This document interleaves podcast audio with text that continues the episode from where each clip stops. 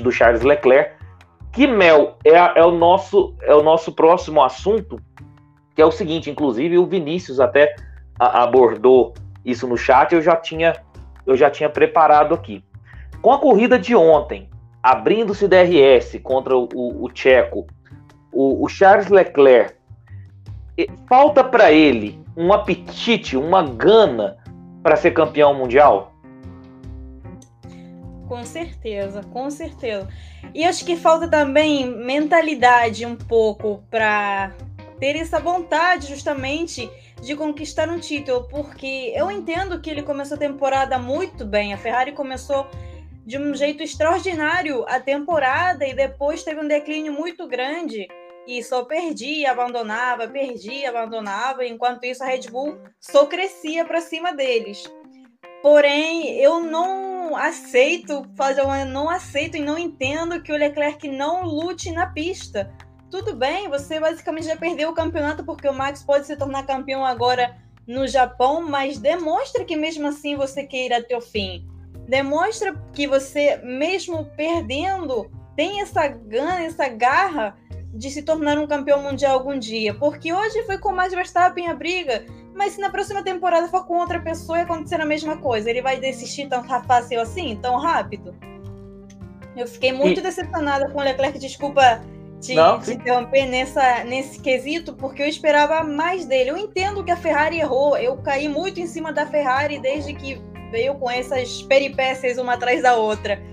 Mas ao mesmo tempo, o que eu vi ontem em Singapura e o que eu vi, acho que foi na Itália com Verstappen, não tô lembrando agora, mas foi bem recente, que ele simplesmente deixava o Max Verstappen passar pelo lado dele, ultrapassar ele, eu tava tipo, gente, esse menino tá aí para quê exatamente se ele já não tem mais vontade de, de brigar por nada, embora já não haja muito pelo que brigar, mas acho que é um pouco injusto até mesmo com quem tá torcendo por você, esperando que você demonstre um um pouco de vontade de brigar ainda, ver isso que ele tem feito. Acho que ele largou de mão.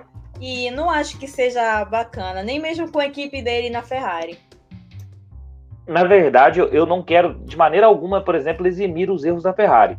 Nós tivemos inúmeros erros da Ferrari nessa temporada, seja por erro de estratégia, pit stop, é, e também tivemos erros, lógico, dos pilotos. Mas o que, o que eu penso é que com um carro competitivo, que é para bater de igual para igual com a Red Bull, o que falta para o Charles Leclerc é justamente essa gana de vencer. Por quê? Eu acho ele muito acomodado, ele está muito, sabe?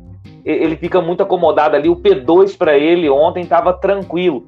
E, e sabe o que é mais interessante? Não sei se você chegou a reparar na corrida. O Verstappen já tem o título nas mãos, tentando ultrapassar o Lando Norris e, e saindo da pista. Ou seja, um apetite de ultrapassar, um, apetite de vencer, sabe? O Lewis Hamilton chegou a tocar duas vezes na corrida, tocar com outro carro, com o intuito de querer ultrapassar, com o intuito de querer ir para cima. Então você vê que, que olha para você ver, o Lewis Hamilton é difícil brigar por vitória hoje, mas você vê que o, que o cara não perde o apetite, não perde a vontade, a gana de vencer. E assim também o Max Verstappen. Ontem ele estava brigando por nada e estava indo para cima, é, até fritou os pneus lá, teve que fazer uma parada precoce no, no nos boxes. Mas você vê que o, que o cara tá tentando, que o cara tá indo para cima. E eu não vejo isso no Leclerc. O Leclerc eu vejo um cara acomodado, um cara que, sabe, que, que não tem esse apetite. Você pensa assim também?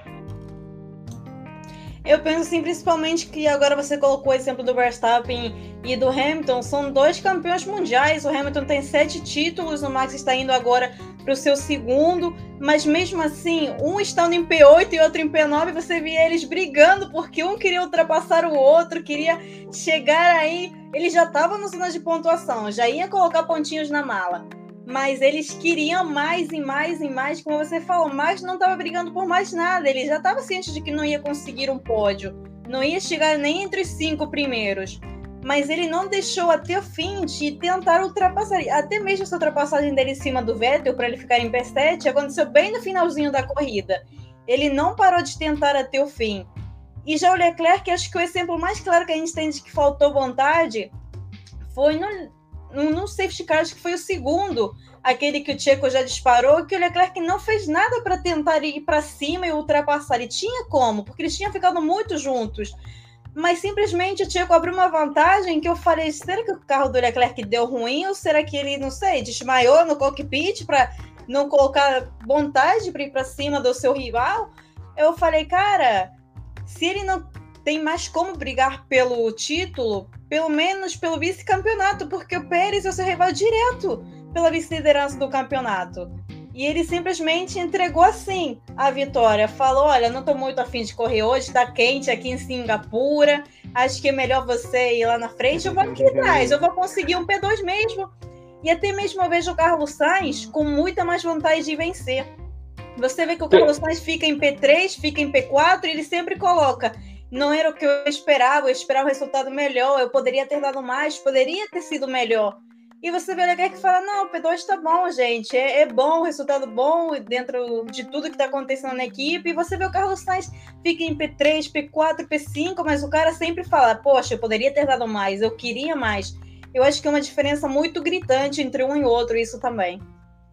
O, é, você falou muito bem, na verdade, eu fiz duas críticas pro Carlos Sainz no início da temporada, justamente por esse excesso de apetite, que estava naquele momento estava tava prejudicando a Ferrari, mas ou seja, por, por, por medo eu não, eu não posso criticar o, o Carlos Sainz. Eu, inclusive foi em, é, em Imola, se eu não me engano, e, e não me recordo, o, e Austrália. Dois GPs que o Carlos Sainz teve um apetite, mas ele acabou errando, e isso naquela oportunidade, naquela oportunidade prejudicou a Ferrari. E eu até critiquei aqui no canal, mas pelo menos ele não pode ser culpado por tentar, porque ele tenta. Ele vai para cima, coisa que o Leclerc não não faz. Vou aproveitar